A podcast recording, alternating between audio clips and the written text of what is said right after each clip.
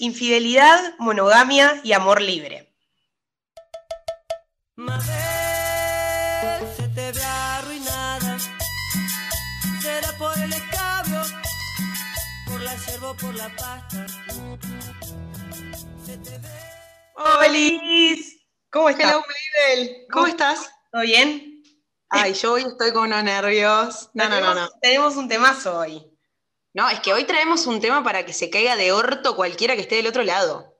Sí, sí. O sea, básicamente, para que nos entiendan, más allá del título que es bastante directo, eh, estuvimos como con, con Sabri, estuvimos hablando y viendo cosas, y una de las temáticas que queríamos traer tenía que ver con la infidelidad en la pareja, ¿no? Y quiénes eran más infieles, y cómo se producía la infidelidad, y qué era lo que generaba eso en las parejas, el miedo, la inseguridad, en fin. Y de repente nos empezamos a dar cuenta que no tenía que ver con infidelidad sí o no, sino de vuelta el tema de la comunicación y la clave de la comunicación y ese diálogo de cómo amamos cuando amamos, qué asociaciones hacemos, barra necesitamos cuando estamos vinculando, y nos dimos cuenta que este tema era muchísimo más amplio. Claro, porque se trata también de qué entendemos eh, como amor cada persona, que lo puede entender de distinta forma, cómo nos comunicamos con el otro, qué entiende el otro con el que nos estamos vinculando por amor, para ver si, si justamente qué tipo de, equilibrio se, genera o no y cómo poder llegar a un punto en el que estemos en común para poder eh, vincularnos, interactuar desde un lugar mucho más sano y el que eh, ambas personas se sientan cómodas, ¿no? Sí, y por, y por haber visto toda esta complejidad en esta temática, es que, eh, y por no tener ni puta idea por dónde empezar, es que hoy elegimos no ser solamente nosotras dos y volvimos a abrir esta mesa para más personas. Eh, antes de hacer la introducción de las eh, dos espectaculares mujeres que nos acompañan hoy, les vamos a contar que el tema de hoy es amor libre y sus derivados. Bien. Pero antes de seguir con todo esto, eh, hagamos el primer eh, disclaimer de, la fecha, que bueno, que es que nada, estamos aprendiendo y desaprendiendo de forma constante y que bueno, nada, queremos acercarles una idea de lo que esto puede ser y de cómo nos podemos vincular o abrir el diálogo. La idea en realidad de hoy un poco es esa, ¿no? Tipo, abrirlo, conversarlo, preguntarnos y repreguntarnos qué hay del otro lado. Eh, y bueno, nada, y en realidad no necesariamente hoy tenemos una funcionalidad para este episodio, sino que nada, queremos romper con, una, con esta forma binaria de medio entender las cosas. Poner info sobre la mesa para, quien le sirva y, nada, en, vez de, Esto no es algo que nosotras solemos hacer, decir, ah, hay que ir por este camino o por el otro, sino más bien como abrir la puerta eh, y sin indicar de que algo es correcto o no, porque eso es completamente subjetivo y depende de las personas, entonces la idea es poder charlar sobre estos temas y, bueno, ver, ver cómo cada uno se siente con eso, digamos. Sí, que sea lo que tenga que ser, ¿no es cierto? Ahora sí, dicho esto, bien, vamos a darle bienvenida a nuestras, a nuestras mujeres. La primera, nuestra queridísima, eh, y somos fan, porque estamos medio en modo fan también hoy. Somos medio fan, sí. Tenemos hasta nuestra querida Lick Victoria Marichal, psicóloga, sexóloga, feminista y por sobre todo inspiradora de muchas de nosotras. Eh, personalmente, junto con Sabri, amamos y seguimos tu trabajo, así que nos estamos dando como el mayor lujo de tenerte, así que bienvenida, ¿cómo estás? Bien, muchas gracias. Bueno, con todos estos halagos, esto sin duda es lo mejor que me pasó en toda la semana, ¿no? no hay ningún lugar a dudas. Bueno, y por otro lado tenemos a nuestra otra eh, invitada, que es amiga de la casa, Mabel Oyente, también inspiradora de las pibas, que por supuesto amamos tener acá, y además un datito de color, que cuando empezamos a pensar en invitades, hace mucho tiempo, cuando Mabel empezó, una, de las primeras, una de las primeras personas en esa lista era ella, eh, así que nada, también alto lujo de tenerla. Vamos a llamarla hoy Mabelita, así que bienvenida Mabelita, ¿cómo estás? Gracias, amo mi apodo Mabelita, me encanta. Eh, también somos un poco colegas, ¿no? Porque hicimos esto de, bueno, hicimos la licenciatura en comunicación y, me encanta esto del podcast, es como mi primera vez y estoy súper contenta de estar con ustedes compartiendo. Bueno, no va a pasar nada que vos no quieras, quédate tranquila. bueno, muchas muchas gracias a, las dos por estar, sobre todo porque, bueno, eh, la idea es compartir también un poco de, experiencias y de puntos de vista y tratar de, básicamente de, debatir o de charlar sin, sin quizás llegar a, algún acuerdo en concreto, sino es lo que les decíamos hoy, poner info sobre la mesa y ver cómo nos sentimos al respecto de eso. Eh, así que nada, vale.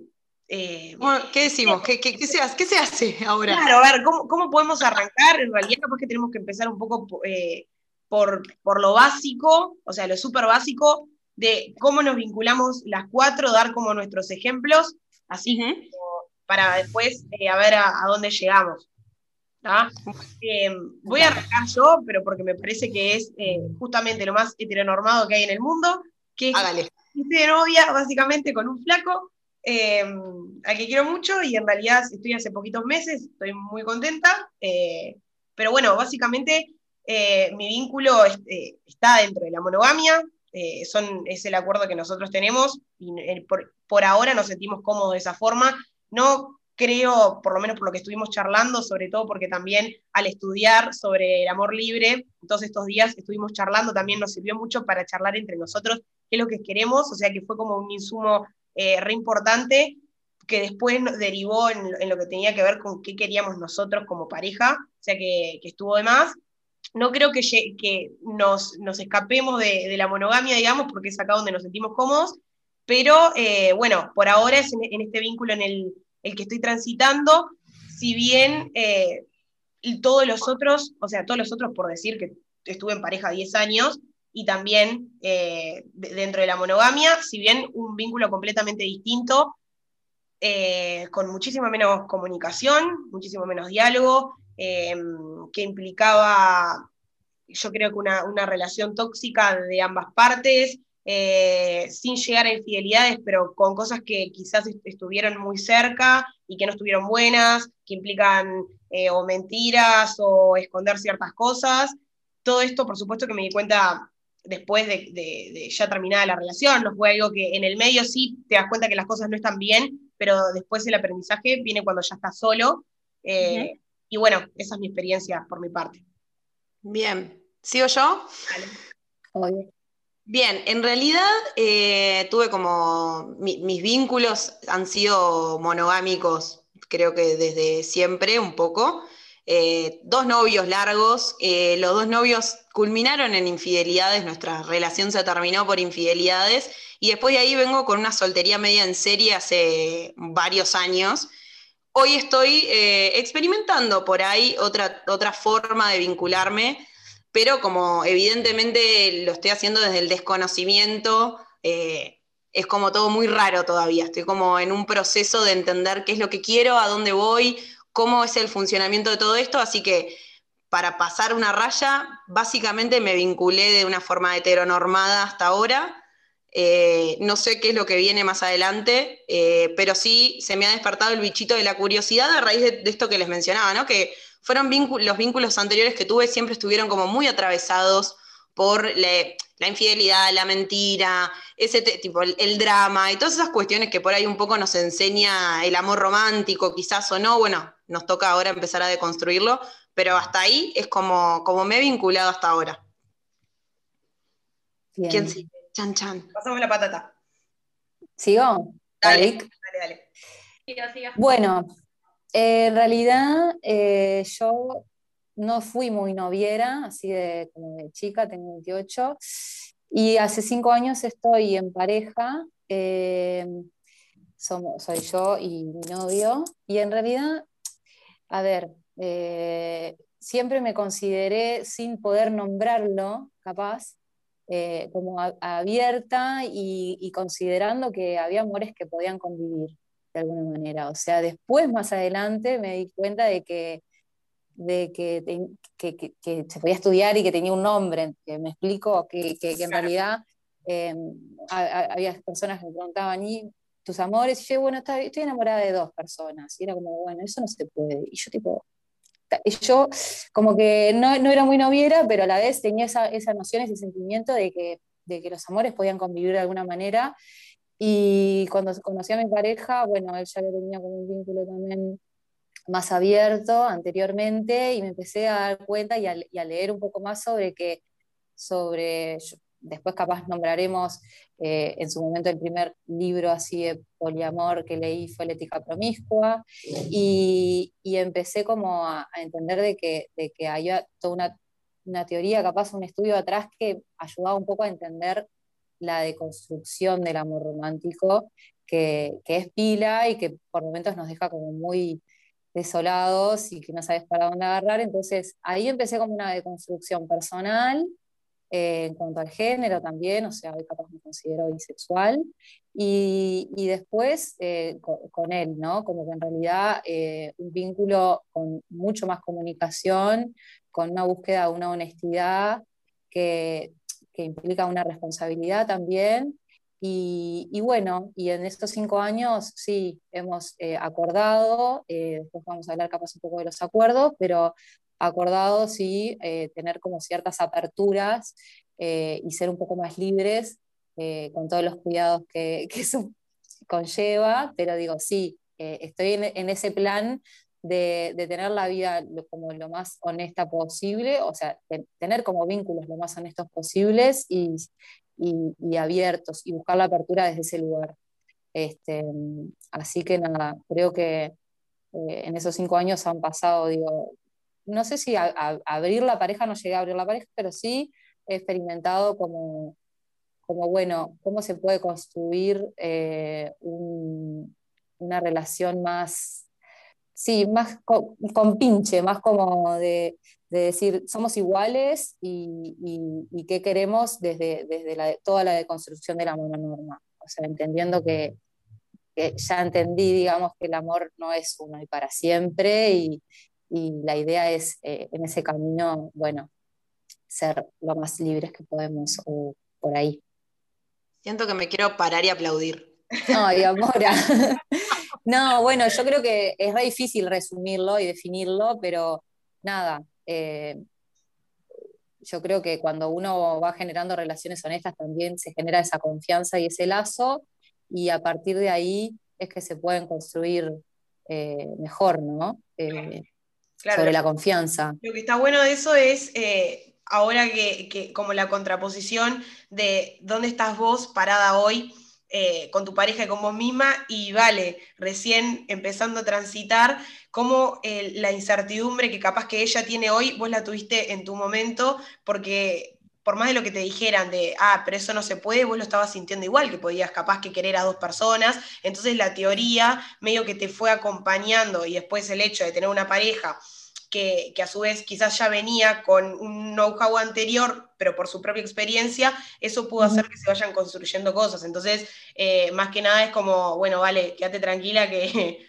Relajá, va, por buen camino, va por buen camino, está bien. Re, no, a mí, a, mí lo que me, a mí lo que me pasa es que en realidad fueron, son cuestionamientos que los tengo hace mucho tiempo y ahora mi realidad empieza a conversar con esos cuestionamientos.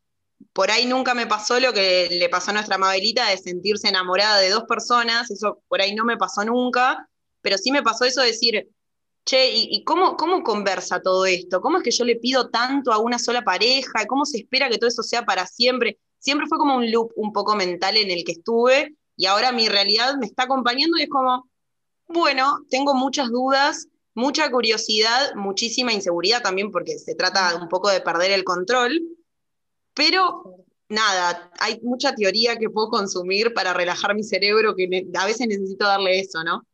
Sí, claro, y a veces los vínculos, o sea, uno va trabajando sobre sí mismo, sobre, ¿no? Después la psicóloga también nos va a contar que en realidad el trabajo sobre sí es re importante, ¿no? Porque uno trabaja sus inseguridades, bueno, su infancia, de dónde también trae como los modelos de eh, relacionarse, etcétera, y a la vez los vínculos con el otro y que el otro es nada.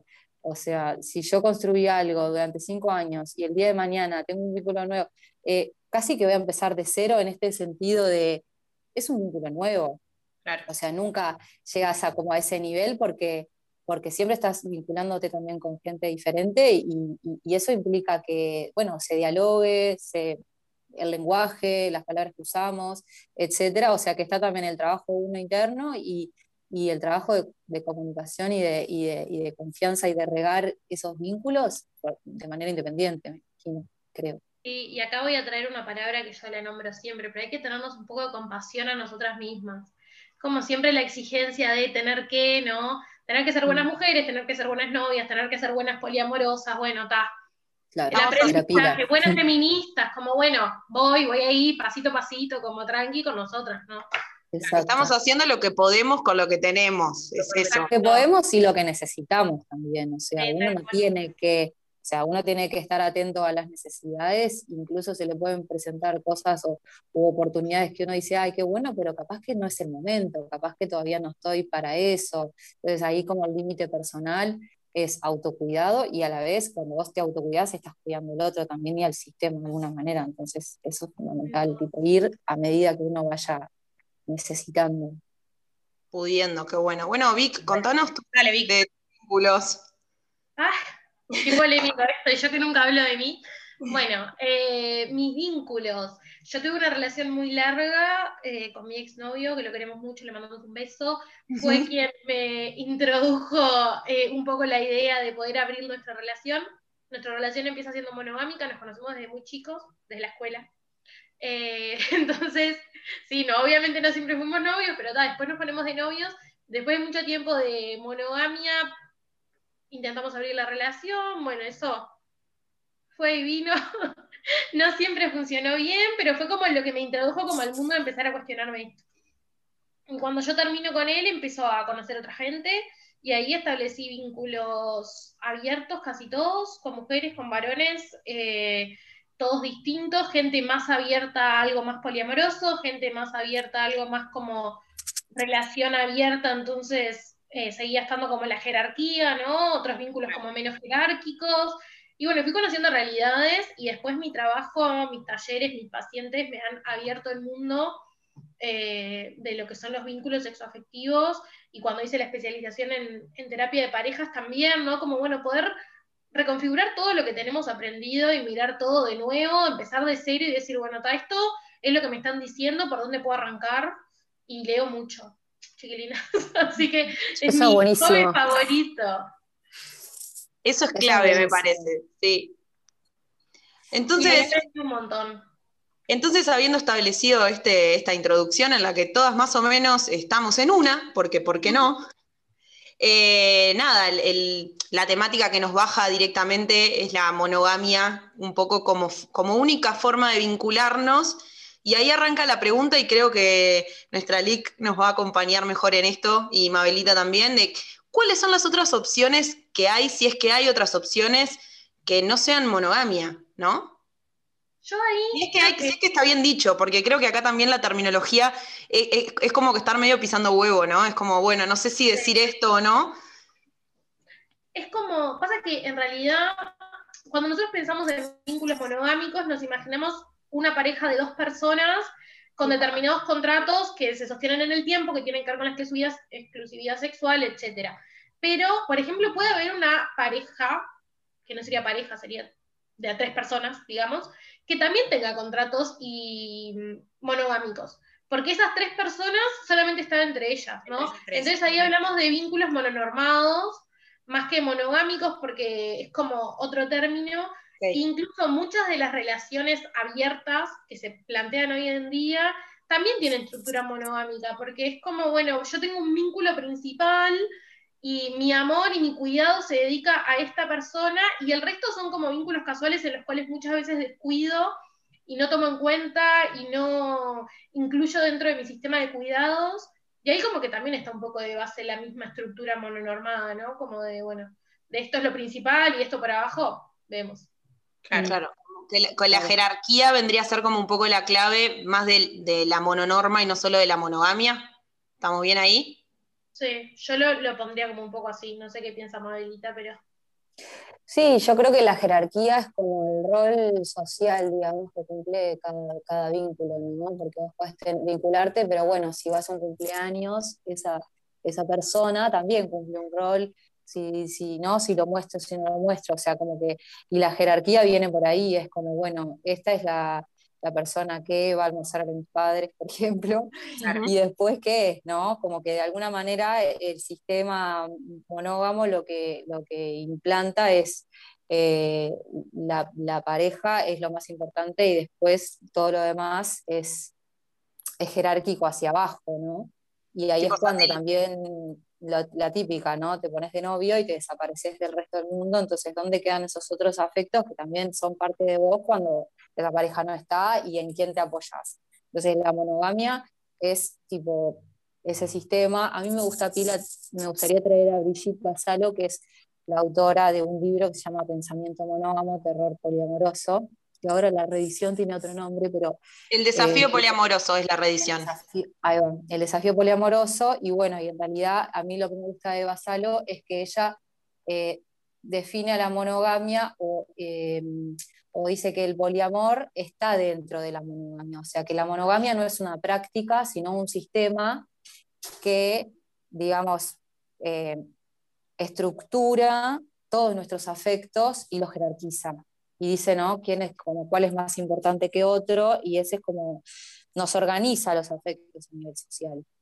Entonces ahí es cuando, cuando en realidad empezamos a ver que, que, incluso dentro del poliamor o incluso dentro de una relación abierta puede haber actitudes mononormadas o reacciones mononormadas porque es algo que culturalmente de la educación y históricamente nos atraviesa a todos. Entonces ella habla como de de alguna manera intentar desmantelar el sistema, el sistema monogamia, que no va directamente a la práctica de la exclusividad sexual, que puede ser un acuerdo. Claro. Este libro es todo lo que está bien. sí, yo hoy la estuve escuchando pila y lo que me llamó mucho la atención era, era eso que hablaba ella de la jerarquía como sistémica que pone como a la pareja en el eje, tipo en, el, en, el, en lo central y a partir de ahí nosotros nos vinculamos. Y si nos ponemos a pensar, en realidad sí es un poco así, como que la pareja es aquello que nos va a dar el refugio y el resto es todo como muy satelital. Pero eso implica también que, unos, eh, entendiendo, yo voy a preguntar directamente porque no tuve la oportunidad de leerlo, es... Em, este sistema. En realidad yo me pregunto, eh, desde ella, donde ella se está planteando, no solamente si la pareja es lo central y nos olvidamos un poco de, de los vínculos que también forman parte de nuestra vida, si también lo que ella lo que está diciendo es que al ser la pareja central nos olvidamos un poco de nosotros mismos como individuos. Porque a veces... porque... Porque a veces pasa eso también, ¿no? En, en ciertas parejas, y yo lo he notado pila, de que a veces eh, las personas que están, en, una de las personas, por ejemplo, que están dentro de la pareja, eh, a lo largo del tiempo, después empiezan a desconocer a sí mismas y no tienen la menor idea de qué, qué es lo que les gusta a ellas, de qué, de qué tipo de acuerdos les gustaría tener, pero ni siquiera se les cruzó por la cabeza plantearlo. Entonces, cuando les preguntas algo, directamente no saben qué hacer porque en el proceso de, esa vinculación se olvidaron de, uno mismo, de la felicidad, de qué es lo que le causa satisfacción, de, ciertos gustos que tienen, que quizás que las personas vamos cambiando a lo largo del tiempo y pueden tener cosas que, quizás les gustan que antes no les gustaban, y todo eso queda un poco apartado, ¿no? Sí, aparte, yo creo que es como re importante pensar que en este sistema nos llevan a que nuestra vida pase por conseguir una pareja.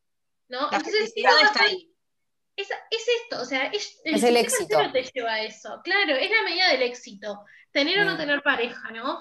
Y sí, el triunfo del capitalismo es, es, como lograr eso. Vos creas que...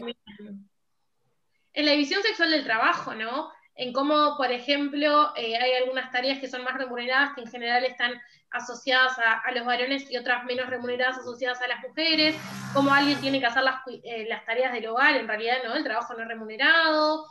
Y después, no sé, por ejemplo, yo ahora me, estoy por mudar, ¿no? Y salís a buscar, y claro, con el sueldo de una persona no encuentras nada. Claro. Y lo claro. de un dormitorio, en realidad, es, necesitas un sueldo de dos personas. ¿Por qué? Porque se asume que vos te vas a ir a vivir con una pareja. Sí, o sea, los privilegios que genera a nivel social tener una pareja es parte de también de esta, sí, de esta jerarquía. O sea, vos estás ahí, tenés hasta la arquitectura de los apartamentos está creada para que la, cama es para dos, los cuartos, está el cuarto matrimonial, el de los nenes, o sea, está todo pensado y si estás casado, ni te digo, tenés otros privilegios como, como ciudadano, ¿no? Entonces, el sistema está todo involucrado. De derechos. Exacto, el sistema está todo involucrado y sostiene también como esas creencias. Y lo que decía Sabri me parece que está de más porque en realidad es, eh, nada, atrás de, del sistema monógamo está como la idea de amor romántico, ¿no? de Cupido, del amor ciego, y nosotros lo hacemos ciego, o sea, como que de alguna manera ese amor romántico te, te, hace que vos desdibujes tu identidad, digamos, y te entregues totalmente al otro, cuando en realidad eh, no es la idea, o sea, la idea es poder compartir con otro este, lo, que uno, lo que uno es, ¿no? Y, y, por ahí. Lo que es que cuando, antes de, o sea, más allá de lo sistémico, que están, o sea, tienen toda la razón del mundo, también está como el, ideal colectivo, ese de, bueno, la, mujer que está sola está esperando que llegue su pareja, y el, concepto de estar sola siempre también tiene como una carga muy grande. Una cosa es, o sea, estar sola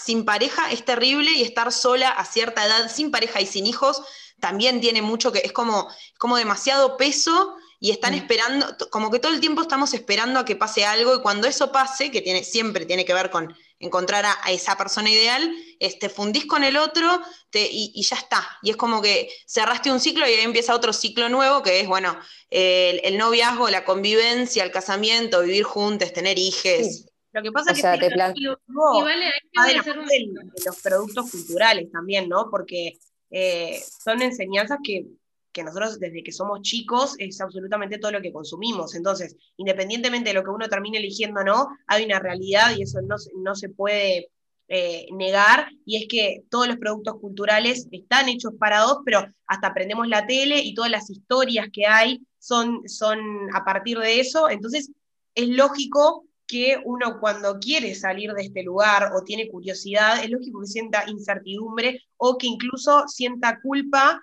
eh, de cómo lo van a estar mirando los demás y que eso termine repercutiendo en, quizás no poder em, expresar mi verdadero deseo porque justamente todo lo que consumí a lo largo de mi vida me enseña a que yo tengo que estar solamente con una persona y para siempre, ¿no? Claro, exacto. Voy a hacer un breve comentario a lo que decía Vale. ¿Cómo lo tenemos tan interiorizado en esto que Vale decía, ¿no? Cuando una mujer está sola, y yo me, me río internamente porque yo a mis pacientes siempre les digo, ¿estás sola o estás soltera? ¿No? Porque no es lo mismo. Porque también cuando nos hablamos a nosotras mismas y nos decimos, no estoy sola, también ahí estamos haciendo una jerarquía vincular donde nuestra soledad pasa por tener una pareja. Eso es lo que nos transmiten todo el tiempo de todos lados, incluso, eh, no sé, las mujeres más grandes, nuestras abuelas, soy sola, ¿no? Hasta ese punto, no soy sola. Porque es esto, el no tener pareja implica soledad. Y en realidad yo mm. puedo no tener pareja y tener un montón de amigues, de familia, de un montón de gente a mi alrededor que me de disfrutar de estar de, disfrutar de estar contigo mismo también, ¿no? De, estar como mi propia compañía. Es lo mismo estar en soledad que estar solo. O sea, yo eso me acompaña a mí mismo también y, y la jerarquía también en decir somos solo amigos, ¿no? Como Claro. ¿Te parece poco? O sea, en realidad es una amistad, no somos solo amigos, o sea, ahí también se, jerarquiza y se, se evalúa tipo, los vínculos desde, un lugar de...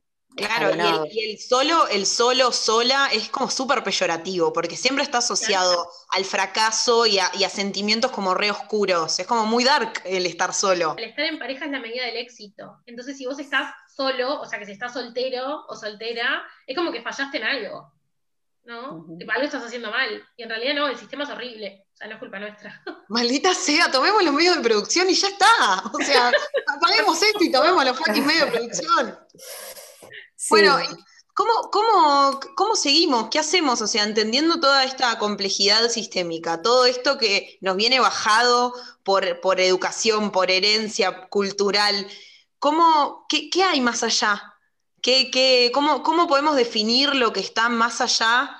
Eh, por lo menos para darle un orden. Entiendo que parte de, esta, de, este, de este abrir lo vincular, sé que tiene que ver con, capaz, no una categorización dura, pero capaz que para nosotros que estamos como arrancando necesitamos un poco de teoría que, que le dé orden. Sí, yo primero que nada traer como esto de que es cultural, y así como es cultural, esto de que las relaciones de pareja necesitan amor es algo nuevo históricamente, ¿no? En la historia de la humanidad. Antes las parejas no se consolidaban por amor en realidad, se consolidaban por que los hijos sean de el padre, ¿no? Cuando empieza a importar cuando empieza a importar la pareja la historia es cuando se descubre que los varones tenían un rol en los embarazos. ¿Está?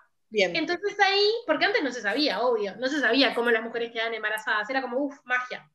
Bueno, cuando se descubre que en realidad tenían un rol en la fertilidad, ahí eh, se empieza como a, a, poner el peso en que, bueno, entonces estos hijos son niños, ¿no? Ahí se construye, por ejemplo, el término de la virginidad, porque era una forma para los varones de asegurarse que los hijos que nacieran sean de ellos, ¿no? Entonces que no fueran de nadie más. Y ahí empieza como esto de, las parejas de a dos, ¿no? Que antes como que no existía en realidad. Antes, antes del neolítico era como que todo el mundo estaba con todo el mundo y los hijos eran de todos y era como, bueno, más comunidad, porque no se tenía como esto de, de, la fecundación, de cómo se da este proceso, ¿no? Recién ahí se empieza a eh, hablar de pareja de dos personas, ¿no? En ese momento tenía que ver con asegurar de quién eran los hijos, porque, porque los hijos eran mano de obra también, ¿no? Claro. O sea, trabajaban, generaban patrimonio, entonces era importante como ver de qué familia era de quién, ¿no? Después la pareja empezó a ser como forma de unir dos familias, ¿no? Eh, la gente rica eh, casaba a dos personas para unir las familias, unir el patrimonio y ser aún más ricos, ¿no? Bien como de la mano del enriquecimiento. No sé por qué estoy oliendo capitalismo y propiedad privada por acá. Como que. ¿No sienten el olor? Sí, sí. Es que viene re por ahí. El, si tenemos que hacer como un camino como súper breve de la historia es. Primero, fertilización. Aprendemos que los varones tienen un rol en el embarazo. Entonces de ahí pasa al término paternidad, ¿no? Bueno, entonces yo soy padre de estos niños que nacieron. Y de ahí pasamos a la propiedad. Estos niños que son míos, son míos, ¿no? Yo tengo el poder sobre ellos y por ende también vas a tener poder sobre esta mujer que es la que me dio estos hijos porque quiero que me siga dando hijos solo para mí, ¿no? Y ahí se forma el concepto de pareja. O sea, está religado a la, a la propiedad. Y en realidad, cuando esto cambia, es cuando empiezan a ver los derechos de la infancia, donde no se puede explotar a las niñas en los trabajos, entonces el trabajo infantil queda penalizado. Entonces ahí, ahí es cuando los varones les empiezan a importar menos los hijos. Bien. Sí, hay una transmisión también del legado, ¿no? En lo familiar. Claro. Sí. ¿no? Como quién, quién, sigue lo que, no, mi apellido, lo que sea, el legado familiar y la tradición y todo lo que como la institución familia también trae, ¿no? De, seguir como perpetuando ciertas prácticas o, el legado también, también de la propiedad. Llega, llega, está llegando, puedo sentir cómo está llegando nuestro amigo, nuestra amiga querida de Iglesia Católica también acá, ¿no? También. ¿no? Y la religión, ¿qué papel juega en la historia? Estamos todos. Falta el patriarcado y cerramos, ¿eh? Es así, el amor entra en juego recién en el siglo XII, cuando se hablaba de amor cortés, ¿está? Pero en realidad no era parte de un matrimonio, ¿está? En realidad el amor cortés eh, tenía que ver con, como con conquistar a otra persona, ¿no? Y como con una cosa como más eh, romántica, más de, como las películas viejas, pero que en realidad no era ni condición ni nada para tener un matrimonio. Después, históricamente, lo que empieza a pasar es que el amor se asocia con eh, la pasión, con el deseo y por ende con lo incontrolable, con lo que no podemos controlar. Entonces, en realidad, ahí es cuando aparece más como el peso de la iglesia, todo eso no era deseable para, para un matrimonio, porque el matrimonio era igual estabilidad. Por ende, se busca en el matrimonio la estabilidad y esta cosa más del deseo irrefrenable ¿no? y de la pasional se busca por fuera. Los hombres, claro, no. Las mujeres no podían, porque el término virginidad ya había aparecido. Y acá lo mm. importante es que les hijos que nazcan sean solamente de ese padre y que no se pueda llegar a confundir y no nazcan bastardos, ¿no? Y ahí nosotras, ahí a nosotras se nos niega la posibilidad de desear. La puta que los parió. Exacto. sí, básicamente. Porque nosotras necesitamos estabilidad. Claro. Viene como por ese lado. Y después ahí recién esto empieza como re hace poquito en la historia, esto de traer el amor como parte de condición en las parejas, que en realidad fue un logro, ¿por qué? Porque antes eh, casaban por arreglo, ¿no? Entonces en realidad fue un logro también y determinada libertad como por decir, bueno, yo elijo con quién me caso y me caso por amor. El tema es que este amor que yo elijo casarme sigue teniendo todas estas concepciones, ¿no? De, de propiedad, patriarcales, capitalistas, que no son las que hoy desde el feminismo eh, nos gustaría que existieran. Claro, está, que estamos militando hoy. Exacto. Les hice un breve resumen histórico, medio al tuntún. Si les interesa el tema, pueden leer Historia de un matrimonio, que es un libro que no es tan largo y hace como todo el recorrido de cómo se forma hoy lo que entendemos como pareja. Claro. Genial. Interesante. Y, ahora. Sí, perdón, perdón. Perdón, no, que, que conlleva todo lo que hablábamos hace un rato de, los privilegios cívicos también, ¿no? Y sociales que se dan, o sea, al tener una pareja o no tenerla. Claro. Bueno, entonces, y habiendo entendido desde dónde sale nuestro queridísimo sistema mononormado, ahora, desde este lugar, eh, supongo que esto, que toda esta temática de amor libre no es nueva, viene hace mucho tiempo.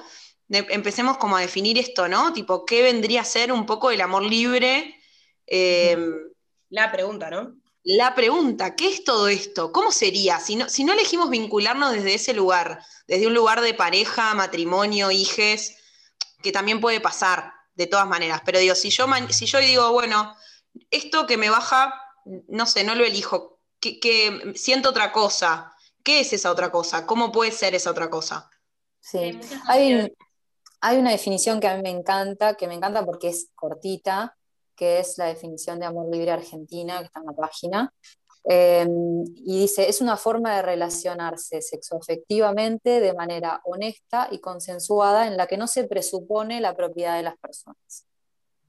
Me parece como súper cortita y al pie, como como para dar, que es compleja en realidad, o sea, es corta, pero tiene mucho adentro.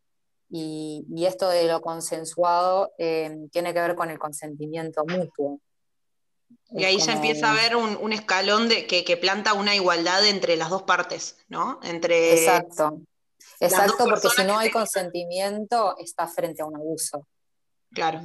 Eh, y, ahí, y ahí yo traigo como para pensar qué tan posible es construir relaciones eh, libres, de amor libre, ¿no? Eh, realmente en una, eh, como en un marco relacional de libertad, cuando hay otras opresiones que nos atraviesan, ¿no? Como la opresión de género, de raza o de clase. ¿Cómo realmente construyo algo con una persona que sea igualitario y libre si igual hay un montón de privilegios que la otra persona puede tener y yo no? ¿no? ahí también entra como el otro juego y de cómo, por ejemplo, en vínculos heterosexuales nos socializan de forma totalmente diferente y mientras que para nosotras hemos crecido desde que tenemos, desde antes de nacer, ¿no?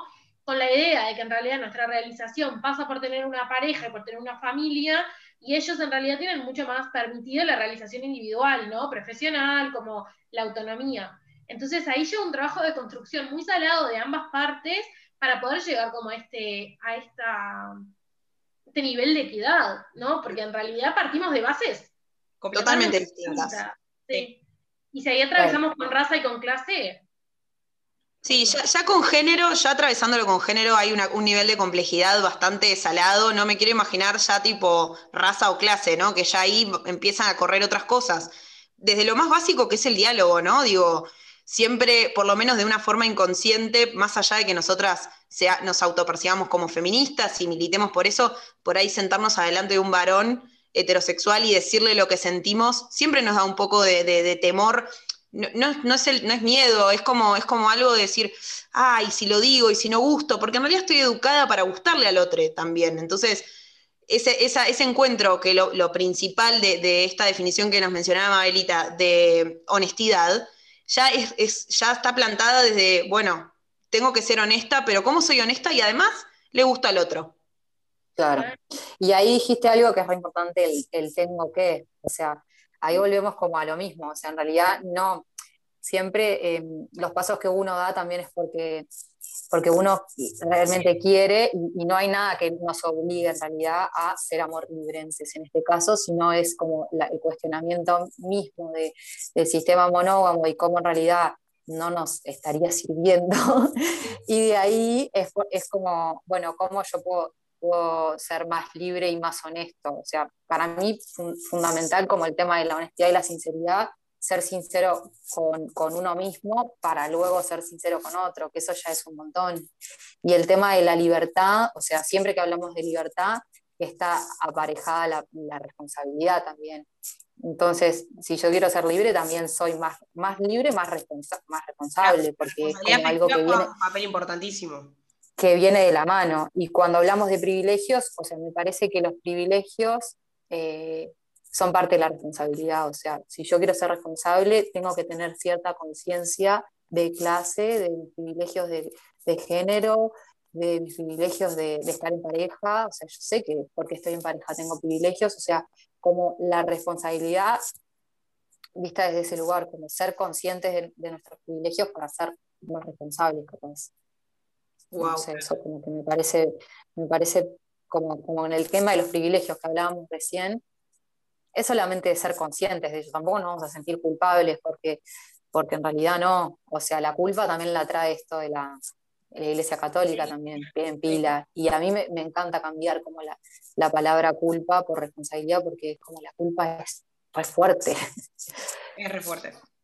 Sí. y la responsabilidad puede ser colectiva, o sea, la responsabilidad compartida entre todos. Como Yo creo que esa es como la clave, ¿no? Bueno, la salida de estas cosas no es individual, es colectiva. ¿no? El poder reconocer los privilegios también esto, de forma colectiva. Bueno, yo tengo determinados privilegios de clase y vos como varón eh, de clase media, cis heterosexual, tenés un montón de privilegios, reconocelo, ¿no? Parate desde el lugar de sí, yo tengo esto y qué hago desde acá, ¿no? Teniendo todos estos privilegios, bueno, capaz que tengo que entender que a vos las cosas te van a afectar distinta porque en realidad vivís en una sociedad que te maltrata todo el tiempo, ¿no? Y yo no, entonces, bueno, esta es como la base también de la comunicación sincera decir, dame sincero también conmigo misma y decir, bueno, yo tengo determinados privilegios y también sufro determinadas opresiones. Porque también reconocernos las opresiones, a veces en este falso discurso como del empoderamiento y de que tenemos que estar siempre como, ¿no? Como tal, no, yo, mujer, fuerte, cosa, bueno, ¿no? También hay que reconocer siempre todo. Claro. Yo tengo una pregunta em, como para avanzar un poquito. Algo que me causa pila de curiosidad es el tema de, de los acuerdos cómo funciona, qué es, eh, porque, a ver, yo solamente pensándolo desde, desde los acuerdos en sí, sin saber absolutamente nada, entiendo que en las parejas monogámicas también hay acuerdos, ¿no? Porque no se trata de eso cuando uno se vincula con el otro, de tener ciertos acuerdos de... Em, no es la palabra permitido, pero sí desde uno, cómo, cómo a mí me gusta amar, o cómo amo yo, cómo amas vos, cómo nos podemos encontrar desde cierto lugar. Me parece que esos ya son acuerdos que ya están. Entonces, ¿son los mismos acuerdos? ¿Son distintos? Em, ¿Cómo se hace el approach para eso? ¿Cómo, funciona? Yo creo que es como re importante entender que los acuerdos siempre están, ¿no? Los contratos o los acuerdos siempre están. El tema es que a veces son implícitos y a veces explícitos, ¿no? Explícitos es cuando yo lo pongo arriba de la mesa y decido, bueno, che, vamos a hablar de esto. ¿Qué onda con la exclusividad sexual? O qué onda con conocer a las familias, o qué onda con conocer a las amigues, ¿no? Eso es un contrato explícito. Ahí lo charlamos entre las dos personas, vemos a, qué queremos llegar. Bueno, en realidad, mira, sí, me copa conocer a tus amigas, pero la verdad con tu familia no quiero saber nada. Está bárbaro, me encanta, yo estoy en la misma, bien. Implícitos son los que no charlamos, ¿no? Y en realidad la monogamia se basa mucho en contratos implícitos. Porque asumo que todas las relaciones monogámicas van a ser iguales porque es lo que nos han enseñado. Entonces ni pregunto entonces ya asumo que si vos estás saliendo conmigo, no vas a querer estar con nadie más, ¿no? Lo que pasa con, los, con el amor libre, el poliamor, las relaciones abiertas, quienes se vinculan como en este aspecto, en este espectro, tienen como más en cuenta preguntar los acuerdos y los contratos, porque en realidad es algo que está como repuesto arriba de la mesa y varía de pareja a pareja. ¿no? Pero quienes se vinculan de forma monogámica a veces ni se preguntan. Y es como, es obvio que tengo que ir a, conocer a, mis suegros. ¿Por qué es obvio? Y porque seguro lo espera. Bueno, pero le preguntaste. Y no, pero es lo que se hace en parejas. Bueno, eso es un contrato implícito. Nunca se habló, mm. pero las personas funcionan a partir de eso. Porque es lo que fueron enseñadas, básicamente. Exacto. Sí, es como, me parece re importante lo que, lo que dice Vic, porque en realidad la monogamia es, eso, es como el guion de, de, qué te va a pasar desde que viene Cupido, ¿no? El flechazo hasta que te morís.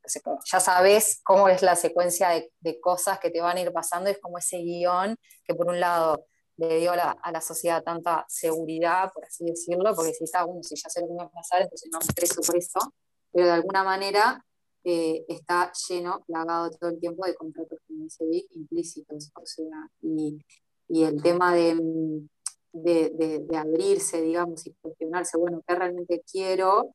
eh, implica replantearse todo eso y también dudas, ¿no? Porque si, me puedo replantear todo, entonces, ¿qué quiero? ¿Cómo lo quiero? ¿Cómo lo, y, hay, me parece que hay tantos contratos como, como personas, como vínculos, como que también en un mismo vínculo va variando. O sea, creo que el deseo sexual también, porque esto se trata, estamos hablando de vínculos sexualizados, ¿no? O sea, entonces, eh, mi deseo, tu deseo no es siempre el mismo. Hoy puedes, no sé, o sea, eh, querer, estar, estás premenstrual, estás con ganas, estás sin ganas, o sea, estás con ganas de salir, el, deseo va fluctuando y así como va fluctuando, eh, pueden ir fluctuando los acuerdos también. O sea, respetar un poco eso de que los acuerdos no son unos y para siempre, sino son moldeables y yo te puedo plantear, pa, no tengo ganas, tengo ganas que te quedes conmigo. O sea, eh, es algo súper,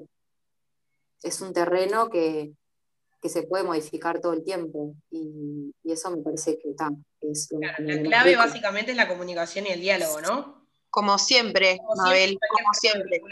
Sí. Me parece que, en esto que estábamos hablando de, la monogamia y la pregunta que hacías vos, lo, que tiene es como, nosotros ya tenemos la bajada de línea de que todas las relaciones van a ser iguales a lo largo del tiempo. Entonces nosotros cuando empezamos a salir con alguien, antes, si, si nunca nos preguntamos nada del amor libre, ya damos por entendido cuál va a ser la secuencia que va a anteceder a cada uno de esos actos. Entonces yo te conozco, empiezo a salir contigo, después tenemos la charla en la que hablamos de exclusividad, si exclusividad no, después somos novios y así siguen pasando las cosas. A veces la charla de exclusividad sí, exclusividad no, Claro, claro. como se da por sentado de que hasta, no sé, miraste a otra persona y ya no estás como, o sea, en realidad siendo infiel, no sé, es como algo que, está, como, como dice Vic, muy implícito. Eh, y también para mí acá con esto que, que decía Mabelita, de que los contratos son variables, también los contratos abarcan todas las áreas de la pareja, ¿no? O del vínculo que yo tengo. A mí me parece que eso es como re importante, porque en realidad los pactos que hacemos es sobre, cómo me vinculo con terceros sexual y o afectivamente, ¿no? Porque a veces hay muchos, muchos vínculos donde también está como penalizado el encuentro con amigues. Entonces ahí es como me vinculo con terceros también de forma afectiva el tiempo que le dedicamos, las actividades que hacemos en conjunto, hay como un montón de cosas, todas las áreas dentro de un vínculo en realidad están sujetas a contratos y acuerdos, y por lo mm. tanto la infidelidad, ¿no? que era un poco como la que las traía acá, se puede dar en cualquiera de estas áreas, porque en realidad la infidelidad es la ruptura de un contrato. ¿no? En los vínculos monogámicos muchas veces es como que se asocia solamente a la exclusividad sexual, pero en realidad los contratos se pueden romper de muchas formas. ¿No? Capaz que el, tipo no, te es infiel sexualmente con otra persona, pero vos te ocupás de los pibes todo el día, limpiás, cocinás todo, y en realidad habían pensado cuando empezaron el vínculo de que iba a ser como algo más corresponsable. Claro, y eso también es una ruptura de un código. A mí me parece, me parece que también está bueno traer la definición que mencionó Mabelita de Libres para Amar Argentina, nunca habla de más parejas, o sea, habla de un vínculo honesto en el que, o sea, en, el que está el diálogo abierto y en el que no se presume la propiedad del otro.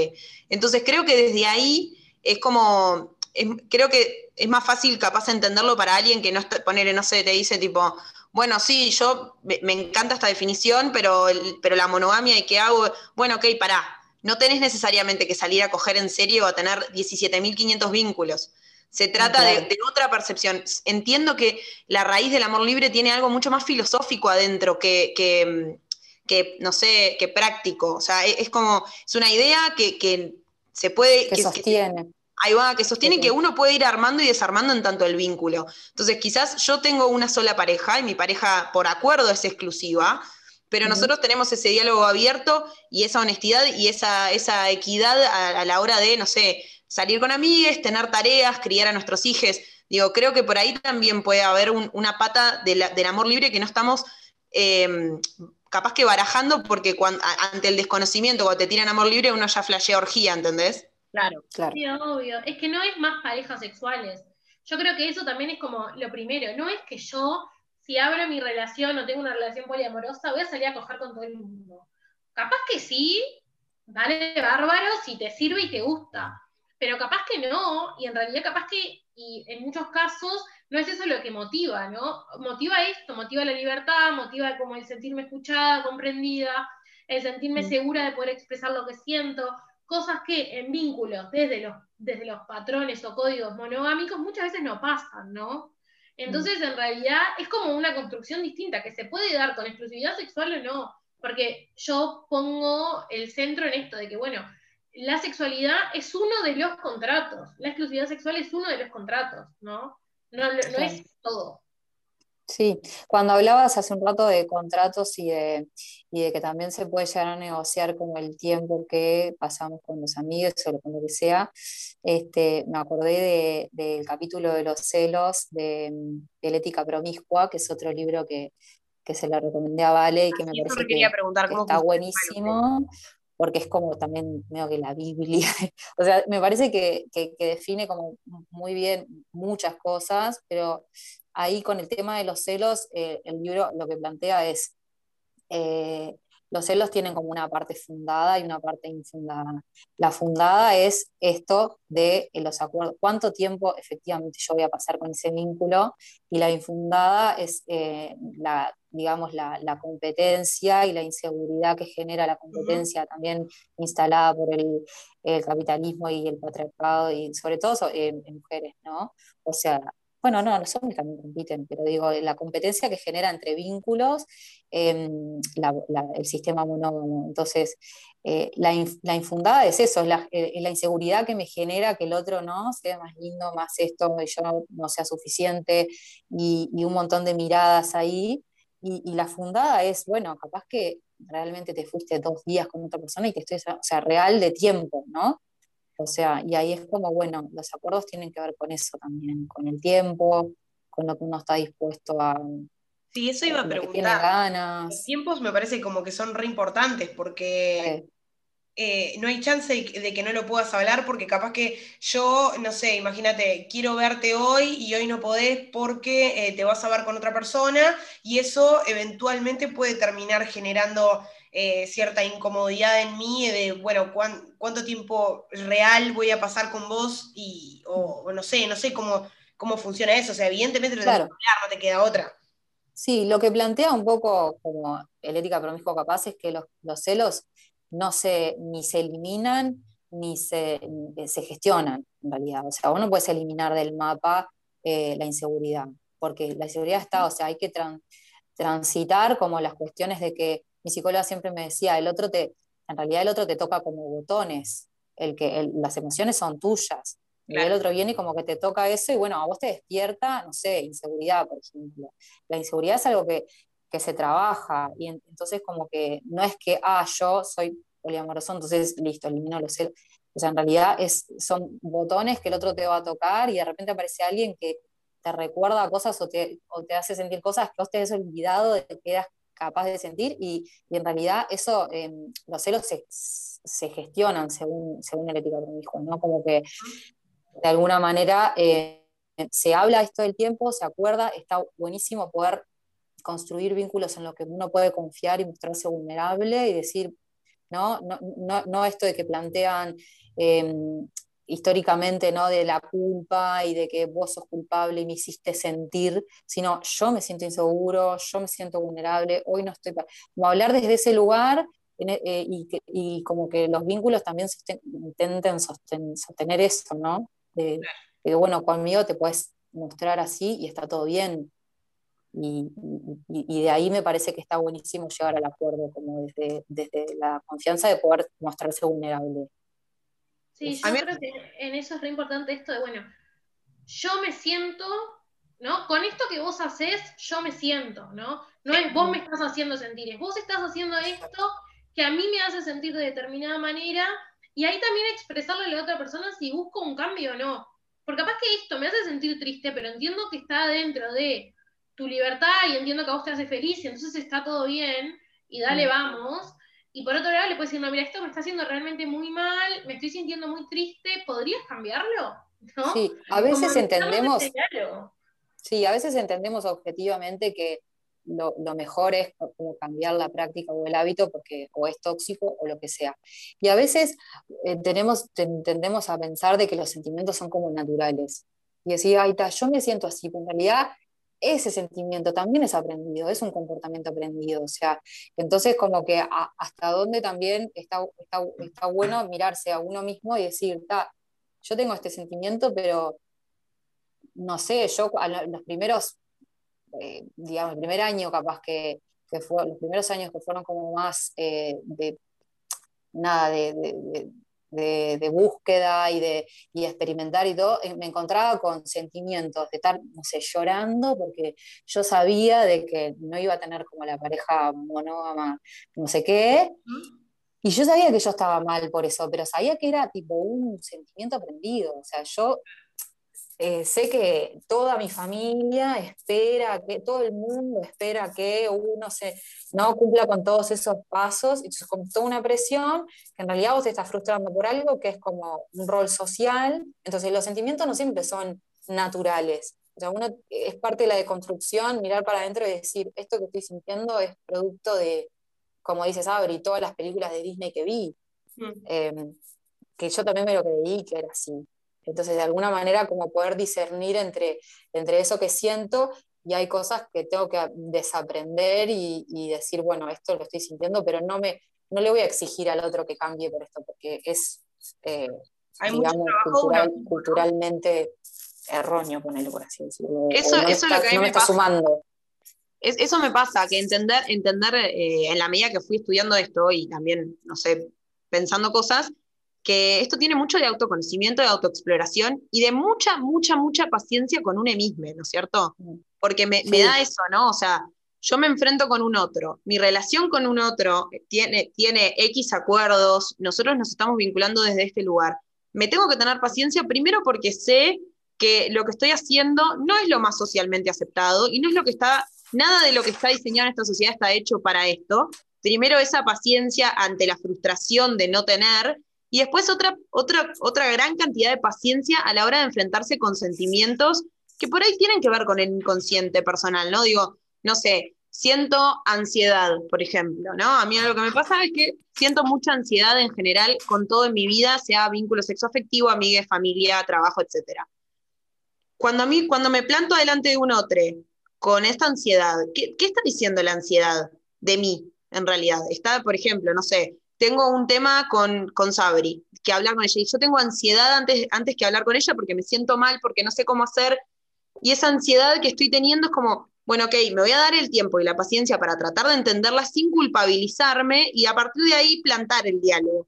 Y esto lo planto el ejemplo con una amiga, pero puede ser con una pareja también. Yo hoy siento incertidumbre o siento celos.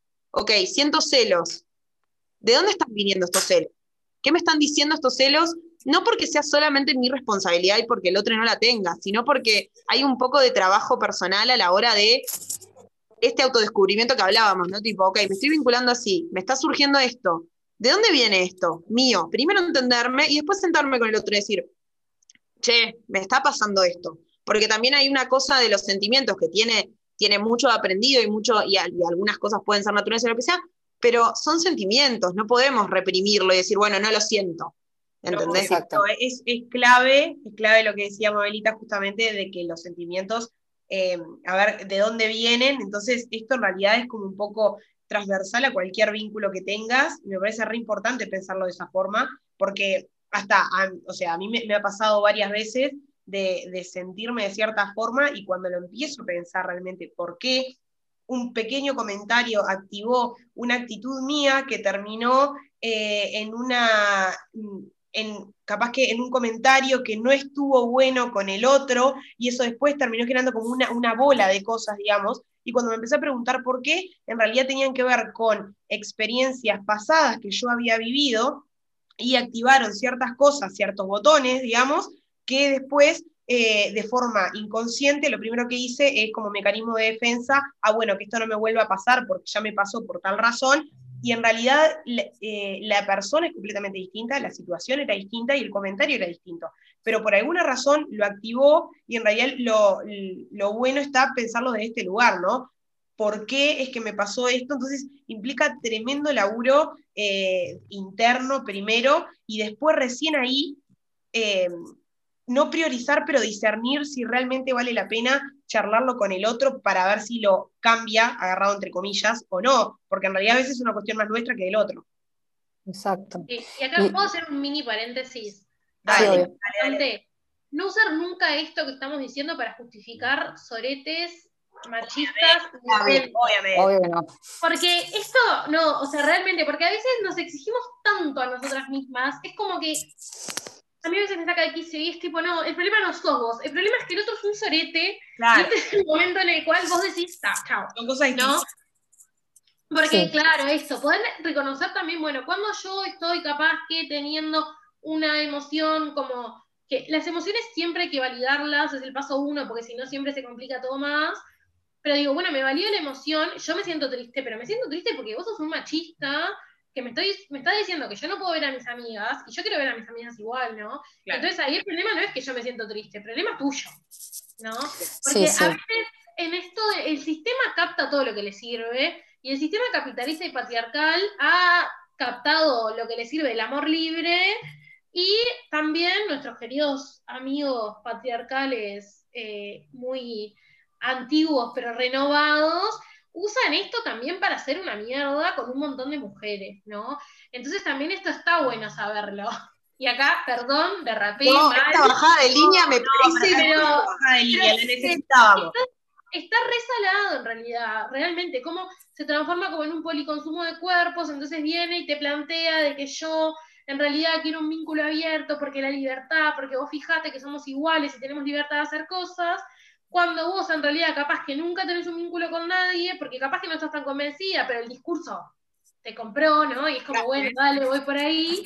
Y el tipo en realidad va cogiendo con todo el mundo sin tener nada de responsabilidad efectiva, ¿no? O cuando también nosotros nos ponemos en ese lugar de, bueno, te voy a salir a estar con gente solo por estar, ¿no? Entonces, si se plantea el poliamor sin un replanteo de todo esto que estamos hablando y del modelo relacional y del, y del modelo eh, mononormado, dejamos cuerpos por ahí, ¿no?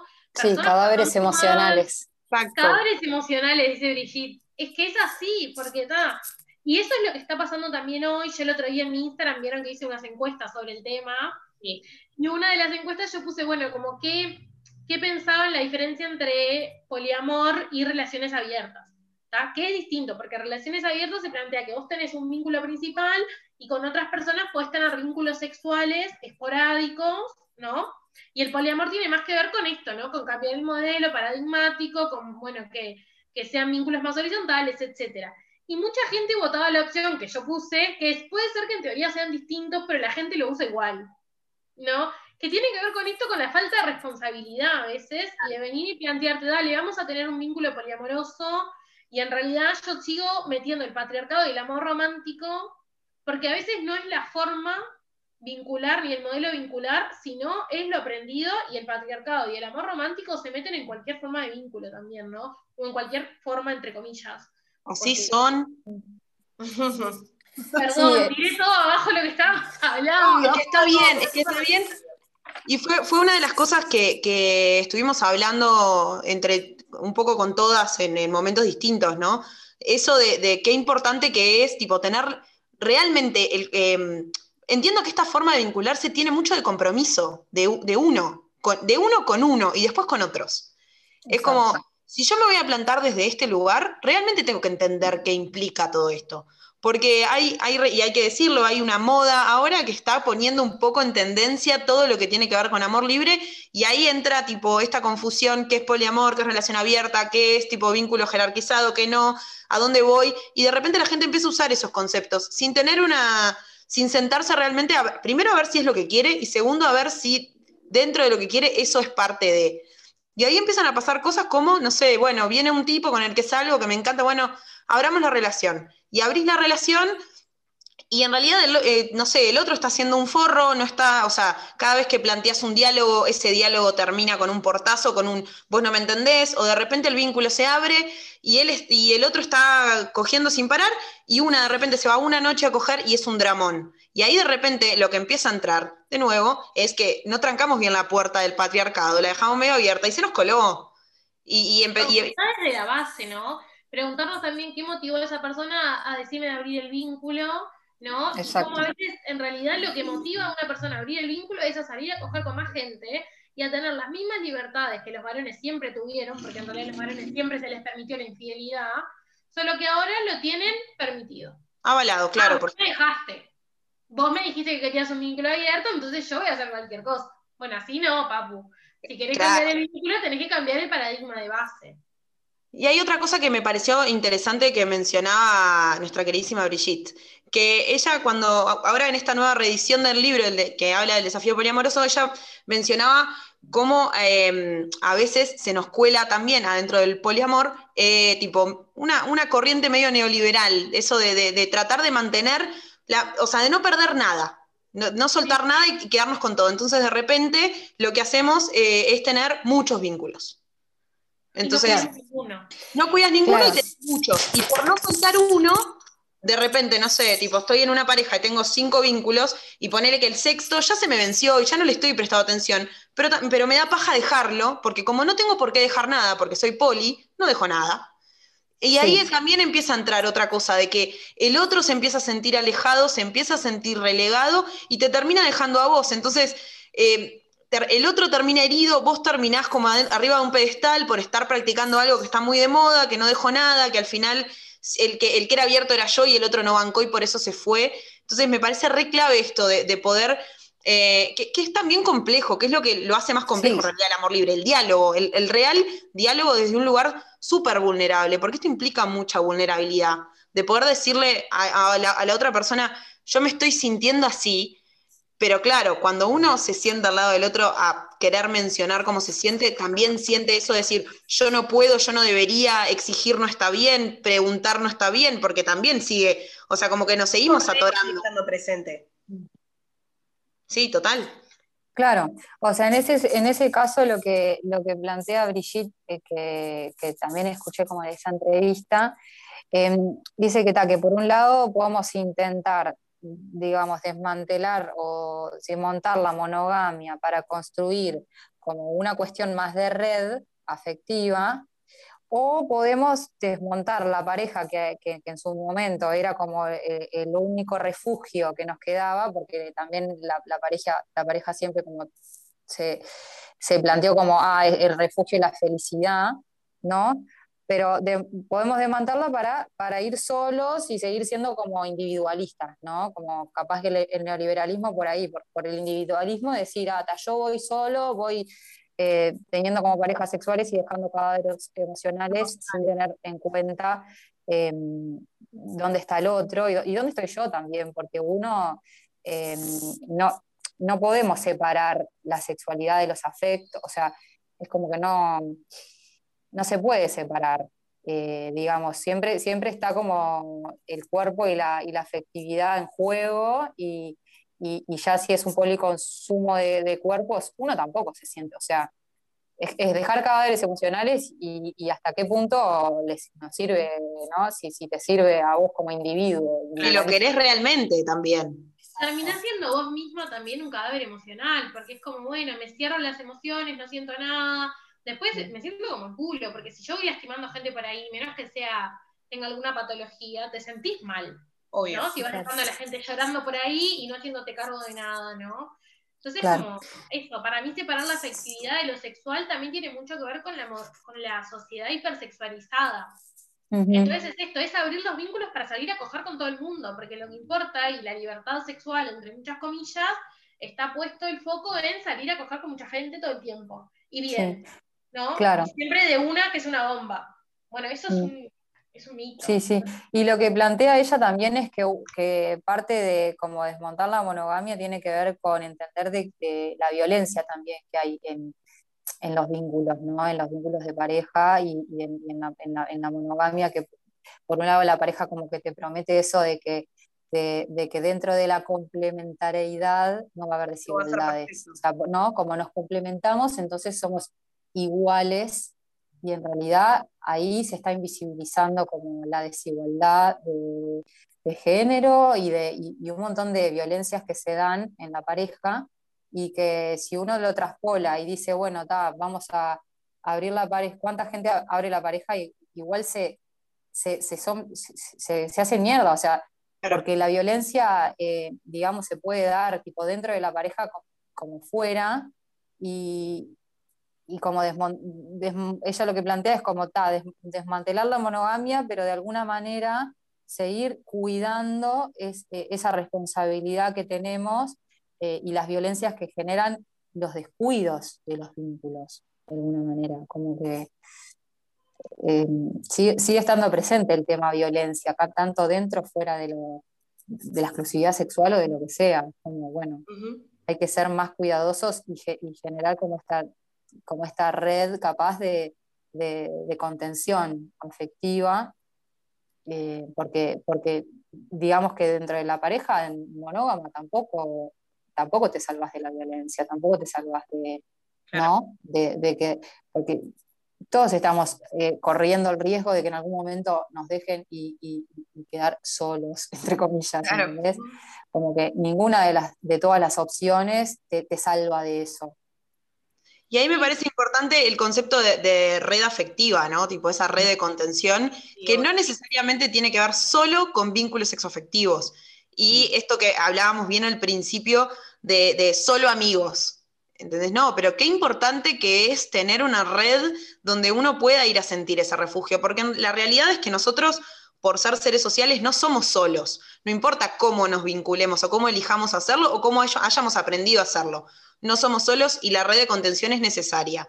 Hasta ahora hemos aprendido que la única red de contención válida es la pareja con, una, con un repensar esto, por ahí sí lo que se puede empezar a reforzar y a trabajar con mucho más ahínco, y no puedo creer que haya usado la palabra ahínco para esto, este, es eso, ¿no? Esa red de, amigues y de, personas que están con nosotros mm. y, que nos nutren desde, el otro, desde otro lugar. Que a veces capaz que, no sé, no tiene, no tiene por qué involucrar coger en el medio. Mis amigas son totalmente relevantes y yo tengo que cuidar ese vínculo como tendría que cuidar cualquier otro, porque implica que hay un otro del otro lado que está recibiendo y yo también, y mm. ese, también esos diálogos son importantes, que a veces son diálogos que, que se dan como por sobreentendidos y tampoco se abre un espacio para compartir cosas, desde un lugar muy vulnerable, me refiero. Para mí con eso que estás trayendo está de más pensar en, en la teoría de la anarquía relacional, que a mí me encanta, me encanta, y habla de, eh, de que en realidad el amor no es finito, ¿no? O sea, no es, es como yo puedo eh, amar y querer y cuidar a muchas personas, ¿no?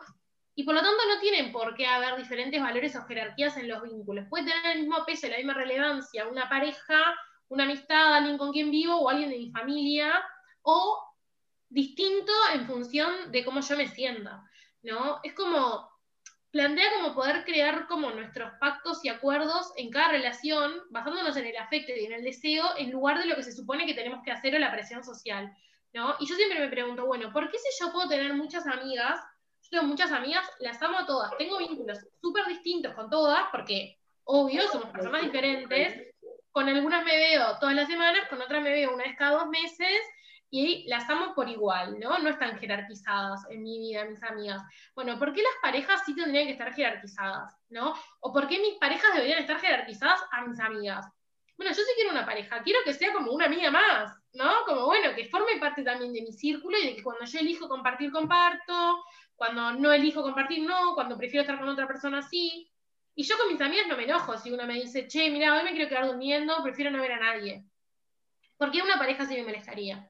¿No? O por qué con una amiga no me molesta que vaya a tomar un café con otra amiga y con una pareja sí me podría molestar que vaya a tomar un café con otra persona. Claro, eso es algo que con Vale nosotras hace mucho tiempo atrás ya lo hablamos, incluso antes de que, eh, o sea, ella estuviera coqueteando eh, con todo esto, que en realidad ya habíamos llegado a la conclusión después de no sé cuántos episodios y vínculos en el medio, que era eh, qué importante es querer a quien sea que estamos queriendo en términos sexoafectivos como queremos a nuestros amigos. Porque en realidad esa era, es la clave de todo, ¿no? De por qué me enojo, si yo no me enojo, si Vale no me responde hoy cuando le hice una pregunta que no era urgente, ¿por qué si me enojo si me clava el visto con quien me estoy vinculando sexoafectivamente? Entonces, a partir de eso, vamos a la esa. Eh, empecemos a querer de la misma forma que queremos a nuestros amigos. Eso implica, implica sacarle mucha ansiedad al vínculo sexoafectivo. Sí, sí o sea, querer, querer como, como, queriendo como que al otro le, o sea, para mí la libertad tiene que ver con que al otro le puede gustar o querer algo y hacer muy feliz algo que probablemente capaz no me incluya y eso tipo trascienda. Yo igual conozco vínculos de amistades que son un poco tóxicos, también, se celan. Y, yo los tuve y, de alguna manera también está bueno como reformular y decir, bueno, eh, me está sumando este vínculo, yo quiero tipo, o sea, tenerlo cerca bajo mi, ¿no? mi halo de, de control o que si esa persona se quiere ir y capaz no incluye, no me incluye a mí el plan, bueno, yo me, me pongo feliz por él o por ella, ¿no? Como de alguna manera eh, la, toxicidad o la propiedad de los vínculos atraviesan un poco, bueno, lo intrafamiliar y, y, los amigos un poco también. O sea, en, el amor romántico y en la pareja, mucho más. Pero toca ahí como varios, varios lugares, me parece, como no sé, a mí, a mí lo que más me, dejó pensando la, la, entrevista que vi de Brigitte ayer fue como de mover el foco a, bueno, el, poliamor tiene esta trampa de, contar y de la obsesión de contar cuántos vínculos tenés, ¿no? Y, mover el foco hacia, bueno, qué dinámicas tenés con estos vínculos, qué, eh, qué importancia tienen para vos y en qué también son ricos y en qué te suman y la diversidad de eso sin sacando el foco de la, de la, posesividad y, nada, y la toxicidad que siempre trae como violencia, ¿no? Como de, alguna manera buscar que sean como cada vez más sanos y, más desde el lugar de la, no sé, del apoyo y de la, de la contención. Total, totalmente. Sí, apoyo, y contención clave en, todos los vínculos. Eh, nada, eh, hablamos de mucho, hicimos mucho. Sí, eso, eso iba a decir, hablamos como... Mucha info. Mucha, mucha info que está, nada, yo encantada, más que nada como para darle como un, cierre al episodio, que me parece que hay como muchas cosas claves eh, de la red de contención, desde la comunicación, eh, los acuerdos, son, es como mucha información y, y nada, de mi parte, yo viviendo algo que en realidad está dentro de la norma, como tratar de, de, todo lo que me dijeron ustedes, tomarlo como, más allá de que yo practico mis propias cosas, como insumo justamente para dentro de lo que estoy viviendo, porque es donde me siento cómoda, tratar de aplicar todo esto para hacerlo más, el vínculo lo más sano posible, o donde yo me sienta incluso más cómoda, y el otro, por supuesto, que también. Así que nada, súper agradecida y y nada, todo, todo súper bienvenido para, seguir aprendiendo. capaz que para cerrar, dejar como dos cosas. Uno, que los mecanismos patriarcales del amor romántico, capitalista, pueden aparecer en cualquier forma y tipo de vínculo, ¿no? Entonces, más allá de la etiqueta, bueno, poder reconocer que eso va por ahí. Después que el poliamor no necesariamente implica estar con más personas, podés estar con una persona sola, igual tener un vínculo que tenga que ver con una estructura de amor libre. Y después yo tengo como tres pasitos como para la hora de cómo reconstruir los sexo afectivos. No sé si los Dale, dale, dalo, dalo, todo, dalo todo. Dalo, todo. Voy, voy. Bueno, el paso uno. Primero cuestionarme quién soy, qué quiero para mí, qué me gusta, con qué soy feliz, qué puedo ser y qué no. Cuáles son mis espacios, cuáles son los espacios que necesito, respetar esos espacios y respetarme a mí misma. El paso dos es ser consciente de que existen diversas formas de vincularnos, que no tenemos que seguir necesariamente con lo establecido y que podemos crear nuevas formas y nuevos pactos y nuevos contratos que capaz que no entren en ninguna de las categorías que alguna vez escuché. Conocer la diversidad, porque en realidad esa es la única forma que tenemos como para poder elegir algo con más o menos libertad, porque tal vez podemos hablar de lo que es el mito de la libre elección, pero ponele, con un poco de libertad. Y el paso tres, bueno, poder comunicar, hablar y expresar lo que siento, lo que espero, lo que quiero, ¿no? Y no juzgarme ni a mí misma ni a la otra persona, porque capaz que sus opciones sean distintas. Y, estar abierta a esto, a la comunicación, a la escucha y, bueno, y dentro de eso elegir lo que yo quiera, lo que me haga sentir mejor. Y capaz que yo reconozco todas las opciones y digo, yo quiero un vínculo sumamente tradicional, monogámico, estar con una persona, pasar todos los días juntos y bueno, está, ¿no? Lo decidí por X motivos. Entonces también como no juzgarnos tanto y ser compasivas con nosotras y escucharnos, sobre todo eso. Mabelita, ¿querés cerrarnos con algo antes de que yo haga... Me encantó. Sí, me encantó lo que dijiste y yo también quería como agregar algo similar, que uno como que mm, a veces piensa esto que, que decía Vale, ¿no? Tipo, ay, rompamos todo, ¿no? Tomemos los medios de producción. Sí, que, da como esa cosa y en realidad, ojo, me parece que hay que tener cuidado, y esto también lo dice Brigitte, con, con romper todo con, por el simple placer de romper el sistema, porque en realidad el sistema está plagado de violencias y uno, hay ciertas prácticas que tal, le siguen dando seguridad, entonces eso está bien y uno tiene sus propio, propios ritmos, entonces de alguna manera como, como no juzgar ningún tipo de vínculo, ningún tipo de... sí, la, la, violencia, sí lo tóxico, así como mirarlo y ponerlo sobre la mesa siempre, pero de alguna manera como, bueno, hasta acá puedo, hasta acá estoy bien. Eh, como siempre, el autocuidado es como propio y, de, y del otro. Eso como que... Clave. Bueno, y nosotras, nosotras como para terminar de cerrar este episodio, decirles que nada, eh, está bueno tener toda esta información, ya todos dijeron todo lo que tenía para decir, así que nada, no busquemos, la, no busquemos ser perfectos en todo lo que hagamos ni en toda la forma de vincularnos, estamos haciendo lo que podemos con lo que tenemos, paciencia y compasión creo que son como las keywords de este episodio. Seguro esta temática pueda cambiarnos, interpelarnos, capaz que hoy el discurso que nosotros tenemos en dos semanas sea diferente, en un año sea otro, eh, habilitarnos también la posibilidad de transmutarnos de forma constante, porque un poco somos eso, ¿no? Sin querer caer en el, en el hecho de ser un proyecto de mejora constante, porque no es por ahí, sino como caer en este lugar en el que nos permitimos eh, movernos y modificarnos según donde estemos más cómodos. Y, y para cerrar, eh, nada, no hay formas perfectas de vincularnos. Eh, eh, todo está como un poco avalado, haciendo referencia un poco a lo que decía Mabelita, Vic y Sabri, no, seamos, no habilitemos soretes, no permitamos irresponsabilidad afectiva, pero sí permitámonos sentir y vincularnos y traer más a la luz esta red de contención emocional que necesitamos, que no necesariamente, como dijimos, tiene que ver con, con parejas, sino que nada, les amigues son mucho la clave. Así que agradecidas, felices. Mal, yo también. Re feliz. Eh, gracias, gracias, gracias por estar acá y nos vemos después de la cortina de pibes chorros. Totalmente. Bueno, hasta la próxima entonces. Chao, chao. se